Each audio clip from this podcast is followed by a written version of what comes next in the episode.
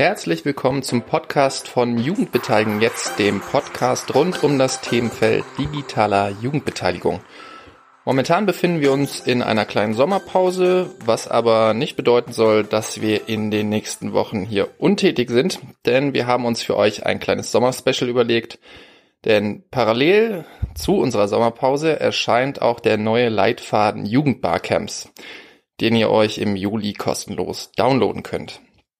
Der Leitfaden Jugendbarcamps ist schon als Artikelserie auf dem Jugendhilfeportal erschienen, die ihr in den Shownotes findet. Teil der Artikelserie waren auch fünf Audio-Interviews, die Christine Nah mit unterschiedlichen Macherinnen von Jugendbarcamps durchgeführt hat.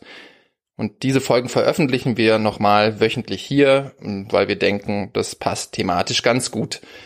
Das war's auch erstmal von mir. Ich wünsche euch viel Spaß mit dem Interview. Ähm, zunächst kommt ein kleines Intro. Wir sind am zweiten Tag des Medienpädagogik Praxiscamps in Leipzig. Wir ähm, haben Anfang September und wenn ihr das hört, ist es vielleicht schon, sind wir vielleicht schon im Winter. Ähm, ich habe eine Session angeboten und es sind Menschen gekommen, um über das Thema Jugendbarcamps zu sprechen. Das freut mich sehr. Ähm, das Tolle ist, dass ich euch alle sehen kann, aber sonst kann euch keiner sehen, was ihr sicherlich, die das dann hören werdet, ein bisschen bedauern werdet. Insofern würde ich euch erstmal bitten, äh, kurz ähm, eure Stimmen mal ähm, zu erheben in einer kleinen Vorstellungsrunde, damit äh, ihr auch merkt, ähm, dass wir, dass ich nicht nur eine Gesprächspartnerin oder Gesprächspartner habe, sondern dass wir mit mir zusammen eins, zwei, drei, fünf, sechs, acht, oh, acht Menschen. Genau. Es ist sozusagen ähm, ein Potpourri äh, aus äh, Vielfalt Menschen da, aber auch aus Stimmen. Insofern hören wir uns erstmal an ähm, mit einem kurzen Hallo und einem Wer bist du? Ähm, das die Stimmen erstmal an, genau. Und dann steigen wir ein bisschen ins Thema ein. Hallo, hier ist die Katharina. Ich komme aus Fulda und bin Studentin für soziale Arbeit. Ich bin jetzt seit zwei Jahren mittlerweile bei Filmreflex und mache dort Medienpädagogik, aber tatsächlich habe ich Erfahrung mit Jugendbarcamps in meiner ehrenamtlichen Arbeit. Ich bin jugendpolitische Sprecherin für ähm, ehrenamtliche Jugendliche in der evangelischen Kirche Kuhessen-Waldeck. Ja, hi Felix ähm, aus Würzburg, bin dort in der außerschulischen Jugendarbeit tätig, wahrscheinlich die einzig tiefe Stimme in der Runde. Und ähm, wir machen seit zwei Jahren verstärkt mit Jugendlichen Barcamps, ganz oft im Kontext Schule. Genau, ich bin Claudia, ähm, wohne jetzt in Dresden und arbeite dort am Schreibzentrum ähm, der Uni und organisiere jetzt ähm, für Studierende ein Barcamp und habe ähm, in Leipzig studiert und war dort zehn Jahre ähm, in der ehrenamtlichen Kinder- und Jugendarbeit tätig ähm, bei der Jugendpresse und habe dort ähm, Barcamps organisatorisch begleitet, aber nicht selber durchgeführt. Ja, ich bin die Anna Elsner. Ich arbeite im offenen Kanal Merseburg, das heißt Bürgerfernsehen. Dort arbeiten wir sehr viel mit Jugendgruppen. Allerdings habe ich noch nie ein Barcamp für Jugendliche organisiert oder mitgemacht auch noch nicht. Ich bin Caroline, ich bin an der Volkshochschule Leipzig tätig als pädagogische Mitarbeiterin für digitale Medien und habe schon einige Barcamps organisiert und auch moderiert, aber noch nicht für Jugendliche. Und ich finde das sehr spannend, ähm, ob das vielleicht auch mal was für die Volkshochschule wäre, sich mit so einem Format den Jugendlichen zu nähern. Ja, hallo, Anne hier von der Servicestelle Schülerfirmen aus Brandenburg. Und ähm, also wir von der Servicestelle haben schon einmal ein Barcamp für Schüler mitorganisiert und wir haben es aber nicht moderiert und finden das Format total spannend und die Schüler fanden das auch super. Ja, mein Name ist Stefanie. Ähm, ich komme ebenfalls aus der Servicestelle Schülerfirmen in Brandenburg. Ähm, ich war jetzt nicht im Organisationsteam, also ich war bislang nur Teilnehmerin an Barcamps für Erwachsene. Ähm, aber genau, es ist eben für Schüler auch bestimmt ein interessantes Format und darum wollte ich auch mal hören, was die anderen für Erfahrungen mitbringen. Danke. Ähm, ihr habt ganz viele Stimmen gehört, insofern steigen wir jetzt mal so ein bisschen ein in ähm, vielleicht Anne. Anne oder Anna? Entschuldigung. Anne. Anne, Entschuldigung. Anne, ähm, jetzt mal so ganz kurz eingestiegen, dass wir uns vielleicht verständigen, was das ist. Was würdest du jemand, würdest du es jemandem erklären, ähm, was ein Jugendbarcamp ist? Okay, also bei einem Jugendbarcamp gibt es immer ein Oberthema, würde ich sagen. Äh, zu dem eingeladen wird und die jungen Leute werden aufgefordert, ihre Themen einzubringen, also und ähm, Sachen ausprobieren zu können. Ähm, ja, und wir haben das jetzt am Thema Schülerfirmen gemacht, aber es kann auch jedes andere Thema sein. Mhm. Gibt es einen Unterschied zwischen Barcamps für Jugendliche und Barcamps für Erwachsene? Also bis auf die Menschen, die älter und jünger sind. Was würdet ihr sagen, aus der Erfahrung gesprochen? Ist das, ist das was anderes? Oder ist das einfach, sind die einfach jünger? Ich würde grundsätzlich Nein sagen, aber ich glaube, äh, der Unterschied ist in unserem Kopf, weil, also so ging es uns oft, mhm. dass man ganz oft den Jugendlichen nicht zugetraut hat, dass sie das irgendwie alleine auf die Reihe kriegen und alleine auf die Idee kommen, Sessions zu planen und deswegen immer irgendwelche äh, Pläne im Hintergrund geschmiedet wurden. Ah, und ganz oft dann die Gefahr ist, in eher einen Workshop-Tag abzudriften. Aber ich glaube, grundsätzlich gibt es keinen Unterschied, meiner Meinung nach.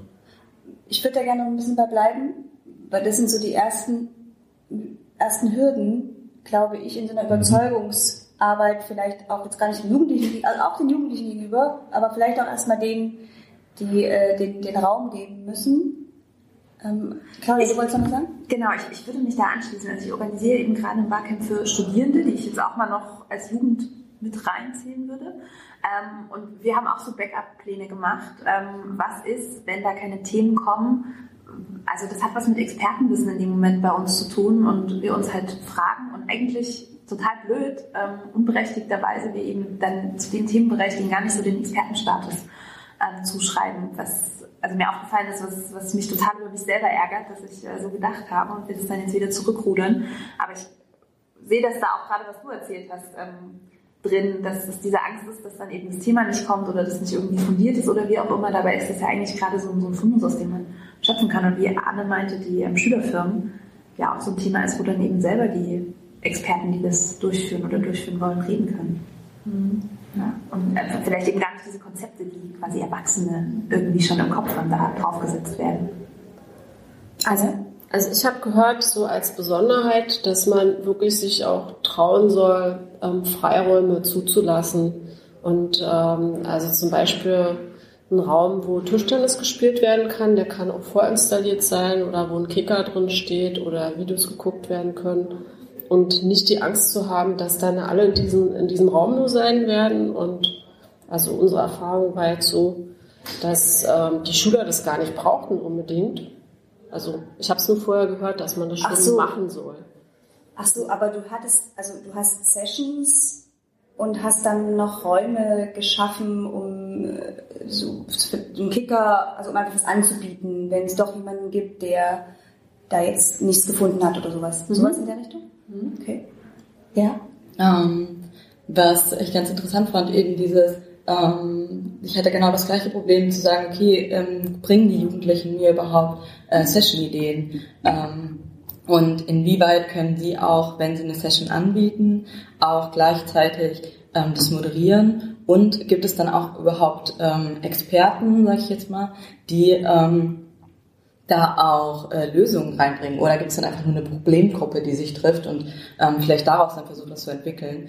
Ähm, aber eben, äh, ich bin gerade eben noch im Studium für soziale Arbeit und da auch immer die Jugendlichen als Experten ihrer Lebenswelt zu ähm, sehen. Und sie haben vielleicht auch einfach nur ein Problem, aber dadurch, dass sie das Problem miteinander teilen, ähm, ist es für sie auch einfach eine Lösung zu entwickeln, ähm, die auch für sie dann in dem Moment passend ist. Und dann auch mit so einem Barcamp und der Möglichkeit, ähm, sich miteinander auszutauschen, auch zu einer Lösung kommen und zu Gesprächen kommen und vielleicht auch zu Menschen kommen, die einfach für sie sehr hilfreich sein können.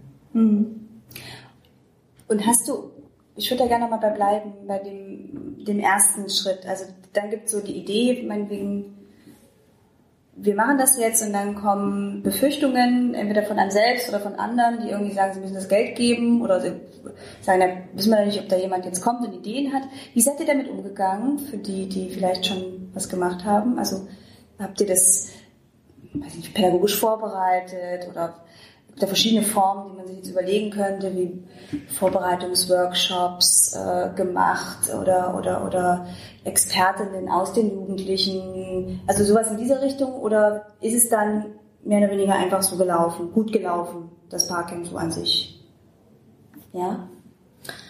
Ähm, genau, wie es schon mein Vorredner einmal gesagt hatte, eben äh, man hat Workshop-Ideen, die man auch auspacken könnte, wenn es zu nichts kommt.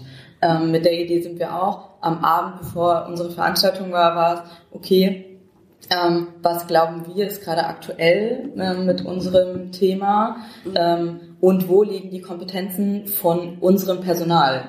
Weil wir dann gesagt haben, okay, ähm, mein Steckenpferd ist ähm, eben Jugendforen aufzubauen und denen darüber ähm, was zu sagen oder mein Thema ist es, ähm, was ist, wenn eine Fusion von zwei Kirchenkreisen passiert? Was sind da die Hürden auch für Jugendliche und Ehrenamtliche, wenn sie auf einmal auf Leute treffen, die sie nicht kennen, aber trotzdem jetzt auf einmal gemeinsame Jugendarbeit machen sollen? Ähm, und da dann zu gucken, okay, ähm, dass jeder in jeder Session, die da angeboten wird, jemand von uns mit drinne sitzt, der auch noch ein bisschen Expertise mit reinbringt und auch vielleicht Moderation und das Ganze auch ein bisschen ins Laufen bringt, falls es eben stocken sollte. Und wie, wie, war das dann? Also jetzt in der Realität? Es waren jetzt so Mhm. Vorbauten und dann? Genau. Äh, In der Realität war es tatsächlich so, dass wir gesagt haben, hey, wir würden gerne den Raum bieten, dass ihr eure Themen reinbringt, weil es soll ein Tag sein, der für euch einfach sehr lohnenswert ist und wo ihr Sachen ansprechen könnt, die euch gerade bewegen. Und dementsprechend haben wir dann halt gesagt, okay, wir haben äh, fünf verschiedene Räume, ähm, was sind eure Ideen? Und haben dann die Vorschläge, die gekommen sind von den Jugendlichen, ähm, genommen. Und die waren tatsächlich auch glücklicherweise ähnlich zu dem, was wir auch schon an Ideen hatten. Beziehungsweise haben dann Leute von uns, äh, von unserem Team direkt gesagt, ich kann mir vorstellen, da mit drinnen zu sitzen. Und dann haben wir uns halt verteilt mit in die Gruppen rein. Und ähm, da sind tatsächlich immer auch Gruppen zusammengekommen von äh, zehn Kindern ähm, und Jugendlichen aufwärts. Und es gab sehr umfangreiche Gespräche, die tatsächlich auch ähm, sehr intensiv waren und ähm, viele verschiedene Meinungen und Ideen, die reingekommen sind. Anne? Also bei uns war das anders. Also bei uns hat das ja die Stiftung für äh, der IHK für, für zur Fachkräftesicherung in Potsdam organisiert. Wir waren mit in dem Orga-Team und die haben ähm, zum Beginn der Veranstaltung ein paar Experten vorgestellt, die die Schüler sich ziehen können sozusagen. Also ein paar Leute aus regionalen Unternehmen, wo gesagt wurde, also Marketingfragen, wenn ihr da jemanden braucht, holt euch die rein und das wurde, also die Schüler und Schülerinnen mussten das aber nicht. Also das war ihnen völlig freigelassen, ob sie sich einen Erwachsenen da reinholen oder nicht. Und manche haben es gemacht, manche nicht. Also das fand ich ganz schön, also dass man dann auch den Schülern gesagt hat, also wir vertrauen euch da, organisiert euch wirklich selber. Also Ja.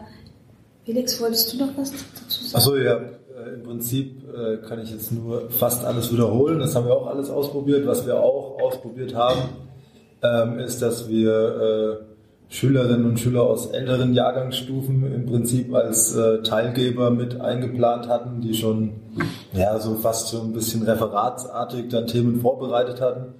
Aber im Endeffekt muss ich jetzt, äh, wenn ich das alles so ein bisschen reflektiere, sagen, je mehr wir am Format rumgeschraubt haben, desto schwächer wurde es eigentlich. Und wenn man äh, überlegt, die Sessions, die überhaupt keinen Einfluss hatten, waren eigentlich die erfolgreichsten. Und so ist ja eigentlich auch ein Barcamp gedacht. Und das ist natürlich ein großer Spagat für uns Pädagogen, das irgendwie aushalten zu müssen. Ähm, noch dazu ein wesentlicher Unterschied, äh, der damit reinspielt. Ganz oft ist es in den Settings von uns so gewesen, dass die Teilnehmerinnen und Teilnehmer nicht freiwillig da sind, sondern im Rahmen der Schule oder so. Und das ist natürlich auch, äh, ja, die Freiwilligkeit ist, denke ich, ein großes Plus von einem Barcamp, weil man geht dahin, weil man Lust drauf hat und äh, sich da irgendwie ja, austauschen will. Und wenn ich natürlich in einem Schulformat das durchführe, dann hat es trotzdem noch eine, gewissen, ja, eine gewisse Strahlkraft oder einen Charme, aber die Leute sind nicht alle freiwillig da und äh, das nimmt halt auch so diesen Spirit vom Barcamp ein bisschen.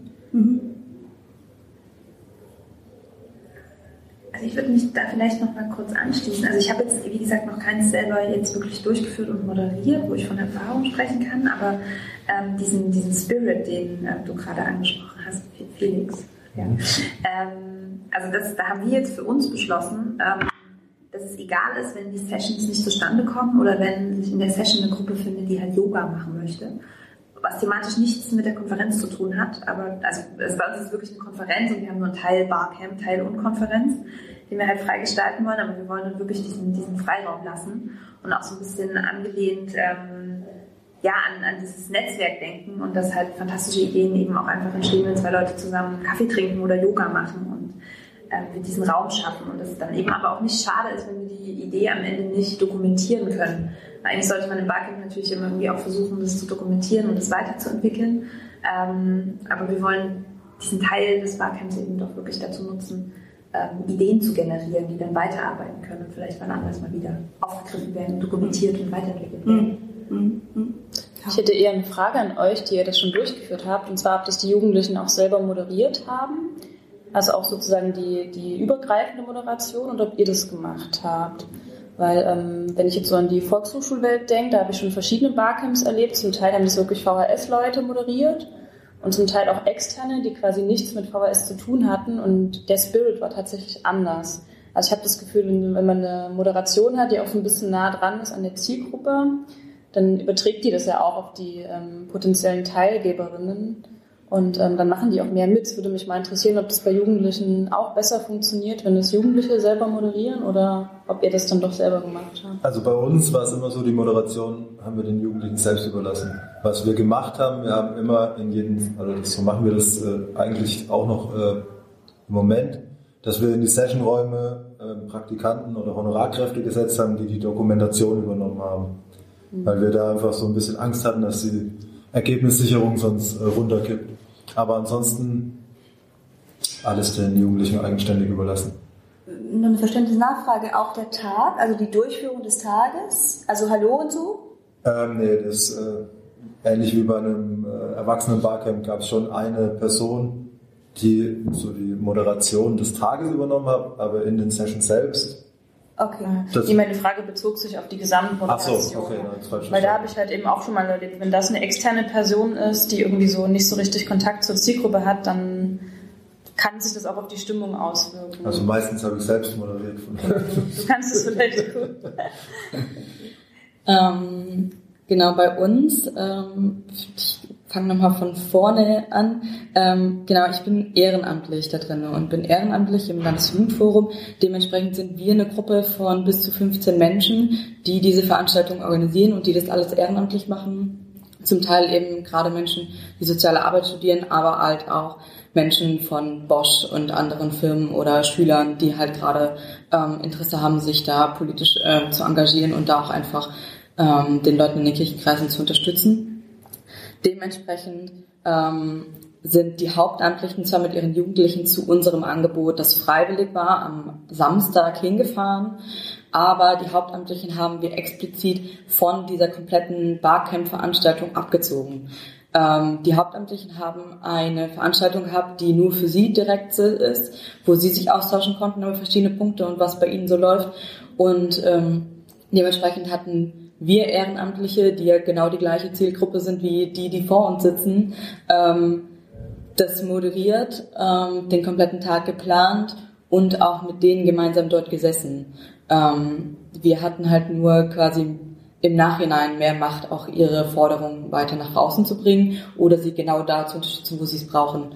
Aber eben ist das Motto von bei uns auf jeden Fall von Ehrenamtlichen für Ehrenamtliche ähm, und da auch auf Augenhöhe zu arbeiten. Ich vielleicht ein Erfahrungswert, das muss ich gerade überlegen, jetzt switchen wir zwischen den Welten.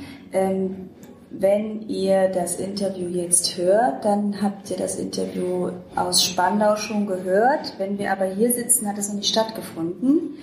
Ich weiß aber ein bisschen was über Spandau. Ha, ähm, also das Jugend, die Jugendtheaterwerkstatt Spandau macht ähm, seit äh, vielen Jahren ähm, Barcamp, ein Barcamp zu einem relativ gesellschaftspolitischen Thema, ähm, was sehr, sehr stark auch in der Organisation und Vorbereitung ähm, von Jugendlichen getragen wird. Und dort wurden unterschiedliche Erfahrungen gemacht äh, mit Moderation, also dem Gesamttag Moderation. Es hat, glaube ich, angefangen, weil ich mich erinnere, mit zwei Erwachsenen, die da ähm, moderiert haben. Und dann hat sich das so ein bisschen gelöst ähm, zu ein Erwachsener und ein Mensch, der nahe der JTW, der Jugendtheaterwerkstatt ist. Auch jemand, ähm, der schon bei dem Vorab-Barcamp dabei gewesen ist, sozusagen, um da auch die Brücke zu schlagen, der also jugendlich ist und auch noch das Format kennt. bis hin zu ähm, jetzt stand ist ähm, zwei jugendliche Moderationen ähm, gecoacht, begleitet von einer Person, ähm, die möglichst auch am Tag da ist, äh, so mein Stand, die dann auch noch, ne, wenn irgendwas ist und so weiter, das sind auch Befürchtungen, ähm, wie wenn wir wirklich die gesamte Spandauer Politik einladen, wer da so kommen könnte und wie man damit umgeht und solche Sachen. Also dass man da auch ein Stück Background ist, aber tatsächlich zwei Jugendliche, junge Menschen, wenig zu nahe treten, wir sind junge Menschen, ähm, genau, da in der hat. Genau. Für später, früher hören, wie auch immer. Ähm, ich würde gerne noch wissen, was sind ähm, so, was ist so ein Highlight, wenn ihr überlegt, äh, wenn es um Jugendbarcamps geht? Gibt es, also auch vor allem natürlich an die in erster Linie, die das auch schon durchgeführt haben, ähm, was euch im Gedächtnis geblieben ist, ähm, von den Erfahrungen her gedacht? Für mich ist auf jeden Fall ein großes Highlight, was ich am Tag gesehen habe, einmal, dass sie keine Scheu davor haben, äh, zu reden und dass aber auch Leute, es völlig in Ordnung ist, wenn die Leute in den Sessions nicht reden, sondern einfach nur aufnehmen. Und vor allem, was nach den Sessions passiert. Die Vernetzung von, ah, ihr seid schon weiter als wir sind oder du hast Lösungsansätze und ich würde mich gerne mit dir weiter im Kontakt befinden.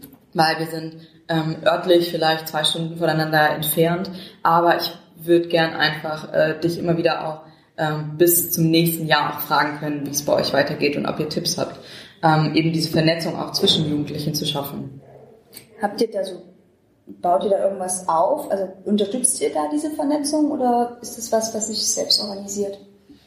Mm, beim letzten, was wir gemacht haben, war ja quasi auch das erste. Mhm. Ähm, es war eigentlich nur ein Stehkaffee ähm, so dass man die Möglichkeit hat, eben auch in Pausen, die ausreichend lang und groß sind, ähm, auch da Menschen anzusprechen und nicht in Hektik zu verfallen. Ich muss gleich wieder weiter. Ähm, da eben Raum zu lassen, gerade auch in Mittagspause oder mal zwischendurch auch Menschen ansprechen zu können. Mhm. Also es ist jetzt noch keine Erfahrung, die passiert ist, aber was wir planen, ist halt immer einen leeren Raum zu haben, also einen Pausenraum, wo wir auch Stellwände aufstellen wollen, wo man einfach Gedanken hinhängen kann, wo wir so Fragen oben drüber schreiben wollen als Impulse, dass wenn man gerade zu viel hat und sich nicht in eine, in eine Session, die vorher geplant worden ist, reinsetzen möchte, sondern irgendwie in den Pausenraum, dass man da eben auch so eine Möglichkeit hat, sich zu vernetzen und auch was, was dann wieder nicht dokumentiert wird, aber was untereinander vielleicht diesen Spirit irgendwie schaffen könnte. Mal gucken, wie es funktioniert. Also ich fand besonders an dem Barcamp, also einmal, wie das jetzt hier auch passiert ist, diese Vorstellungsrunde, wo man wirklich gesehen hat, einzelne Schüler und Schülerinnen, denen ist es wirklich schwer aufgefallen äh, oder schwer gefallen, aufzustehen und sich kurz vorzustellen. Die sind dann knallrot geworden, aber dann war irgendwie so eine Hürde gebrochen, auch sich ins Gespräch zu bringen. Das fand ich total wichtig.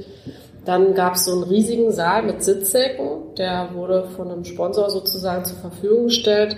Und es war total wuselig, weil die sich dann immer ihre Sitzecken gebaut haben und die man auch immer ein bisschen gucken konnte, wo die anderen Gruppen waren. Und dann gab es draußen eben so einen Kaffeebereich, wo die Schüler sich eben Getränke, Kekse, was zu essen geholt haben. Und ähm, das war dadurch sehr schön lebendig. Also die Atmosphäre, es hatte nichts mit dem Klassenraum zu tun, etc. Also das fand ich schon ähm, toll. Ja.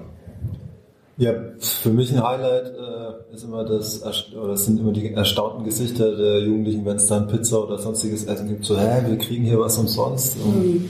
ähm, das ist immer ganz witzig. Aber ähm, auch so die, also bei uns ganz oft im Kontext Schule, daher äh, auch so die Erkenntnis der Lehrerinnen und Lehrer, wenn die mit in den Sessions sind als Teilnehmer oder einfach zuhören so äh, nach dem Motto, boah, das hätte ich dem jetzt aber gar nicht zugetraut. Ist ja verrückt, was der so alles kann oder was die alles so kann. Und äh, also da so, ist ganz oft so dieses Erkenntnis der Lehrkräfte, oh, wenn man denen mal Raum gibt und es sie einfach mal machen lässt, dann kommt da doch irgendwie was rum. Das ist so ein Highlight, das eigentlich sich jedes Mal bestätigt. Und wenn wir jetzt schon dabei sind, was würdet ihr jemandem raten, also wir, wir sind ja im Zuge des, des, der Artikelserie und der Broschüre Ähm, das richtet sich ja an Leute, die das auch mal machen können, also die sozusagen jetzt das Handwerkszeug bekommen. Was sind so Dinge, die, die so, oder sagen wir mal andersrum, die, ähm, was sind, nochmal anders gestellt, mich würde es erstmal interessieren, was sind Fallstricke? Genau. Also was sind so Dinge, wo, wo ihr merkt, ah, das, darauf muss man wirklich achten dabei. Also das, das ist besonders wichtig. Also ich stelle es bewusst auch relativ offen, weil es ja unterschiedlicher Natur sein kann. Ähm, da, das, das würdet ihr wirklich sagen, auf keinen Fall oder da haben wir schlechte Erfahrungen mitgemacht, weil oder so etwas. Gibt es so etwas, ähm, was ihr im Kontext dessen noch sagen wollt? Gibt's das? Also für mich sind die Rahmenbedingungen halt das Wichtigste, ja. einfach auch zu sagen, okay, ich muss gucken, dass da überall WLAN ist, ich muss schauen, dass es genug Räume gibt, dass es ein Essen gibt, dass es irgendeinen Raum gibt, in dem nichts ist, so eine Art Aufenthaltsraum oder eine Aula. Ähm, das ist für mich so ein Fallstrick, aber das kann man ja relativ gut planen oder äh, da kann man gut drauf eingreifen. Und ähm, dann sollte man mutig sein und den Rest einfach äh, Barcamp sein lassen und dann kann man eigentlich auch nicht mehr falsch machen, weil wenn die Rahmenbedingungen stehen, dann entwickelt sich entweder was oder es entwickelt sich nichts. Und dann ist es auch, wenn sich vielleicht nichts entwickelt, ist es auch vielleicht ein gutes Barcamp dann trotzdem. Noch? Also wir hatten eine Moderation, die hat dann gesagt, es muss nicht alles medial sein. Und da waren wir so ein bisschen enttäuscht, weil wir dachten, okay, ein Barcamp ist ja so die kleine mediale Schwester des Open Space und warum denn nicht? Und aber dann am Ende war das gar nicht schlimm, zum Beispiel, dass der Sessionplan nicht über Camper gemacht wurde, sondern über Stellwände. Alle konnten da drauf gucken und so mediale Elemente wurden dann noch eingebunden und dadurch gab es jetzt auch nicht also den Stress, das schnell alles eintippen zu müssen und ob das WLAN hält etc., das fiel dann komplett weg. Und am Ende haben wir dann auch gedacht, ja, warum eigentlich nicht? War ja völlig in Ordnung so. Hm. Hm. Also ich glaube, was vielleicht noch so eine, ja, ich weiß nicht, ob man es als Fallstrick nennen äh, soll, aber ich glaube, man muss sich vorher äh, bewusst machen, was will ich mit diesem Barcamp überhaupt erreichen. Weil es ist jetzt, äh, also wir arbeiten in der Stadt Würzburg sehr kommunal bezogen. Ähm, ist es da vielleicht eine, ja, von Vernetzung oder vom Austausch, vor allem im Rahmen von einer Schule, irgendwie, wenn verschiedene Schulklassen das Barcamp miteinander machen, ist es vielleicht ein falsches Ziel, diese Vernetzung oder diesen Vernetzungsgedanken vom Barcamp ähm, ja, als Ziel zu haben, den vielleicht jetzt ein Erwachsenen Barcamp hat in der Stadt, wo ganz viele aus verschiedenen Städten anreisen und sich da treffen und austauschen und ihre Erfahrungen mitbringen. Ähm, ich glaube, da muss man einfach gucken, äh, was für ein Setting man hat und entsprechend äh, dann überlegen, wie gestalte ich so ein Barcamp und was sind dann vielleicht die, die Herausforderungen, vor denen ich stehe. Mhm. Was mir jetzt noch einfallen würde, vielleicht so als Fallstrick, ist halt diese, diese innere Einstellung, also diese Wertschätzung, die wir irgendwie schon angesprochen hatten. Und das, also je nachdem, wie, was für unterschiedliche Leute dann, also ne, dass Schüler und Lehrer so zum Beispiel auf einem Barcamp sind, dass dann nicht doch irgendwie so Hierarchien aufgemacht werden, sondern dass es wirklich dieses Gleiche ist, diese Peer-Ebene, die alle einnehmen. Ähm, was ich bei mir selber eben auch in der Organisation jetzt mit den Studierenden gemerkt habe, ähm, ich würde sagen, ich bin da auch noch Peer-Ebene, aber dadurch, dass ich das jetzt irgendwie organisiere, ähm, habe ich da mehr Pädagogik im Hinterkopf und mich davon zu lösen, fällt mir total schwer. Und das eben nicht ähm, durchzudeklarieren, sondern zu sagen, es passiert, was passiert. Und das ist gut. Ja. Ja, und vielleicht noch, äh, also was man auch bedenken sollte, Barcamps sind ja jetzt auch noch ein relativ junges Format und ein neues Format. Und ich glaube, ähm, es braucht einfach ein bisschen Zeit, dass sich junge Menschen auch an diese Formate gewöhnen, in Anführungsstrichen. Also ich glaube nicht, dass man ihnen die Formate beibringen muss, aber es ist klar, wenn ich jetzt zum ersten Mal irgendwie ein Barcamp mache und äh, alle Jugendlichen, die da kommen, haben das noch nie erlebt, dann kann man auch nicht erwarten, dass es äh, gleich funktioniert und so ist wie bei Erwachsenen vielleicht, die schon auf zig Barcamps waren. Ähm, oftmals ist die Erfahrung auch bei uns gewesen, die können am Anfang gar nicht, gar nicht sich artikulieren oder wissen gar nicht was, hä, ich soll jetzt hier was machen, ich soll jetzt äh, gerade im Kontext Schule, sollst du plötzlich was produktiv machen und nicht nur da sitzen und zuhören. Und das ist natürlich äh, eine Hürde oder was, was glaube ich über die Zeit einfach sich auch einspielen wird, wenn man es dann peu à peu öfters in der Schule macht und äh, die Schülerinnen und Schüler dann irgendwann wissen, ah okay, beim Barcamp, das ist nächstes Jahr dann wieder, da kann ich meine Themen einbringen und ich glaube, da braucht es einfach ein bisschen Zeit und Geduld. Darf ich was nachfragen? Ja, Also das Gefühl, dass, dass die Freiheit überfordert, also wenn gerade Schüler und Ja. Schülerinnen sonst so die Strukturen gewohnt sind und mitlaufen, das ja. Absolut. Also nicht alle, aber die meisten. Also wir haben jetzt das letzte, äh, was ich jetzt gerade in Erinnerung, äh, in Erinnerung habe, war in der Schule alle siebten Klassen. Es war eine, waren vier Klassen, es waren 100 Leute und es war krass. Also da sind natürlich äh, bestimmt äh, 40, 50 dabei, die komplett überfordert waren und das hast du auch gemerkt. Und äh, siebte Klasse, die haben auch, glaube ich, ganz andere Themen im Kopf gerade, als jetzt irgendwie vielleicht, äh, oder teilweise, als sich da jetzt in einem Barcamp einzubringen. Es war kurz vor, äh, vor Ferienbeginn. Also es sind natürlich auch so ein paar Stellschrauben, die dann dazu führen, dass du manche überhaupt nicht einfangen kannst und dass du dann das Gefühl hast, ah, das ist jetzt irgendwie gescheitert, aber da muss man es halt auch wieder aushalten oder eben dann, äh, wir hatten da die Turnhalle und haben gesagt, wer keinen Bock hat, bleibt einfach in der Turnhalle und macht da, was ihr wollt. Genau, im Rahmen halt, äh, auch wieder eine Herausforderung in der Kooperation mit Schule. Natürlich Aufsichtspflicht und sonstige Geschichten spielen da auch eine Rolle. Auch ein großer Unterschied zu Barcamps von Erwachsenen. Da ist jeder für sich selbst verantwortlich und hat auch die Freiheit zu sagen, ich gehe jetzt, wenn es mir nicht passt oder ich verlasse jetzt einfach das Barcamp. Ist mit Jugendlichen natürlich schwierig, weil du irgendwie immer eine Aufsichtspflicht hast, äh, sofern sie halt minderjährig sind. Ja. Und deswegen, so was du vorhin gemeint hast, das mit einem Kickerraum und so, das haben wir in der Schule, schaffen wir das nicht. Aber wir haben ab und zu auch Barcamps in Jugendzentren und da ist es natürlich ideal, weil wir dann einfach die Struktur nutzen können und sagen, hey, wer jetzt nicht in eine Session gehen will, hält sich hier auf. Da gibt's Getränke, Essen, da habt ihr Billard, Kicker und alles. Kurzer Einwurf, wir ignorieren natürlich diese Geräusche nicht. Es ist kurz vor der Mittagspause und die Vorbereitungen laufen schon auf Hochtouren. Deswegen hier, ähm, sind hier Nebengeräusche noch zu hören. Ähm, das bringt mich auch gleich zum letzten Blick in die Runde. Ähm, für diese Aufnahme habt ihr, möchtet ihr noch etwas loswerden? Wir haben jetzt viel auch schon gesagt, aber vielleicht gibt es Dinge, die euch noch wichtig sind, loszuwerden. Also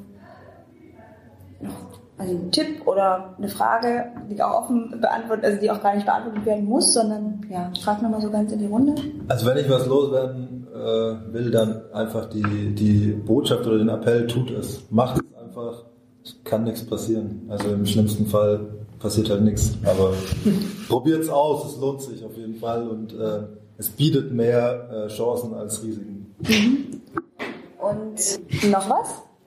Ich hätte Diana. mal, ja, so als Nachfrage, wie kommt man an die Jugendlichen vielleicht ran? Weil wenn die kennen das Format nicht. Wenn das jetzt nicht ein schulischer Kontext ist, wo sie es machen müssen, oder wenn es eine Jugendvereinigung ist, klar, dann kann man es vielleicht auch besser vorstellen. Aber sonst, wenn man jetzt vielleicht irgendwie so Stadtbeteiligung, irgendwie Entwicklung von irgendwie was, wie kriegt man denn Jugendliche zu so einem Barcamp, wenn die das Format nicht mal kennen? Sie stellt die goldene Frage, Ja. wie erreichen wir Jugendliche? Nein, aber es ist, hatte ich auch, äh, Mhm. es ist eine sehr wichtige Frage, auch vor allem von dem Kontext des unbekannten Formats. Aber die Frage hast du immer, egal welches Format du magst. Ähm, wir haben auch ein Barcamp mal offen ausgeschrieben. Da haben sich, glaube ich, drei Leute dann angemeldet. Also, aber das ist, wenn du in der Jugendarbeit aktiv bist und äh, mit Minderjährigen arbeitest, hast du die Herausforderung immer, dass du irgendwie Flyer, Online-Werbung machen musst und äh, hoffen, hoffen musst, dass die Leute kommen. Manchmal passt's, manchmal nicht. Aber am sinnvollsten ist natürlich schon immer mit bestehenden Netzwerken zu kooperieren. Das heißt jetzt irgendwie Jugendverbände oder dann eben Schulen. Schulen, Klammer auf, Freiwilligkeit, Klammer zu. Ähm, ja, aber da habe ich jetzt auch kein Rezept. Die, die Erfahrung haben wir bei der Jugendpresse auch gemacht. Also wenn wir Formate irgendwie umsetzen wollten, ähm, sind wir dann den anderen Weg gegangen und haben die Zielgruppe gefragt. Also zum Beispiel die Stadt Leipzig hat ein Jugendparlament. Da kannten wir halt Leute und haben die gefragt, okay, was sind so Themen in den Themenbereichen, wie wir euch unterstützen können, die euch helfen würden und haben dann versucht, dort bedürfnisorientiert was anzubieten, anstatt selber sich was zu überlegen und dann eben mit zwei Teilnehmern da zu sitzen. Ähm, ja, das war für uns so der, der bessere Weg, weil auch das nicht immer funktioniert hat. Die wollten alle und dann haben sie doch keine Zeit. Gut, aber Ja. das haben wir hier auch. Ne? Ich meine, wir haben so, das, der gemeinsame Nenner ist irgendwie was mit Medienpädagogik zu tun zu haben. Und äh, wenn man so ein bisschen in der Orga mit dabei war, es gab ganz viele Anmeldungen, eine Warteliste, aber auch ganz viele Ab Abmeldungen wieder. Also das ist im Prinzip Das ist normale Prozedere, ne? Ähm, ich, also gerade was das Format angeht, ist es, glaube ich, also das, die Befürchtung des unbekannten Formats und die Erfahrung, der, ihr schon gehört habt, ähm, beziehungsweise nein, die Erfahrung, die auch äh, äh, ich persönlich machen konnte, ist tatsächlich über das Thema auch viel zu machen. Also ne, diese Offenheit und also das Thema und auch gleichzeitig diese, sagen wir mal, das Aushalten, dass es auch länger braucht, so ein Format zu etablieren. Ähm, das, das sind dann eher so Sachen, um dann zu sagen, okay, wir machen das, packen das jetzt in eine bestimmte Methode in dem Sinne und bearbeiten dieses eine, was du sagtest, Stadtentwicklung ähm, auf diese Form und stellen es gar nicht als ein Barcamp Doppelpunkt und kommt mal dahin als erstes in die Überschrift, sondern so diese, ähm, also um das Beispiel von der JTW nochmal aufzugreifen, das nannte sich sexistische Kackscheiße. Da ging es auch tatsächlich um Feminismus und ähm, Diskriminierung. Ähm, und dann auch wirklich zu sagen, das ist das, über was wir hier reden wollen, das machen wir in einer bestimmten Form. Oder ja, wir geben die Infrastruktur für dieses Thema. Also das, das kann ich sozusagen jetzt über Bande gespielt hier nochmal so reingeben als Erfahrungswert. Dann ähm, noch was? Ich glaube, es ist einfach wichtig, die richtige Struktur für den Tag zu finden und auch ein Gleichgewicht. Muss nicht den ganzen Tag nur Barcamp machen. Äh, man kann auch erstmal klein anfangen und es gibt einen Nachmittag oder einen Vormittag mit zwei Session-Slots und es reicht doch erstmal, um das Ganze irgendwie äh, ankommen zu lassen in der Stadt, in der man lebt. Und ansonsten, was ich auch immer ganz wichtig finde, was auch hier ja äh, Anklang gefunden hat, äh, traut den Jugendlichen was zu. Ähm, weil die haben ähm, Sachen, mit, über die sie gerne reden möchten. Ähm, es ist vielleicht nicht immer äh, der Titel, der uns gerade gefällt und äh, den wir eigentlich vorgesehen hatten, aber ähm, lasst sie ins Gespräch kommen und irgendwas kommt immer bei rum. Damit würde ich gerne schließen. ich danke euch sehr für die Zeit, die ihr euch genommen habt. Jetzt äh, es tatsächlich äh, Mittag und ähm, bis bald. Vielen.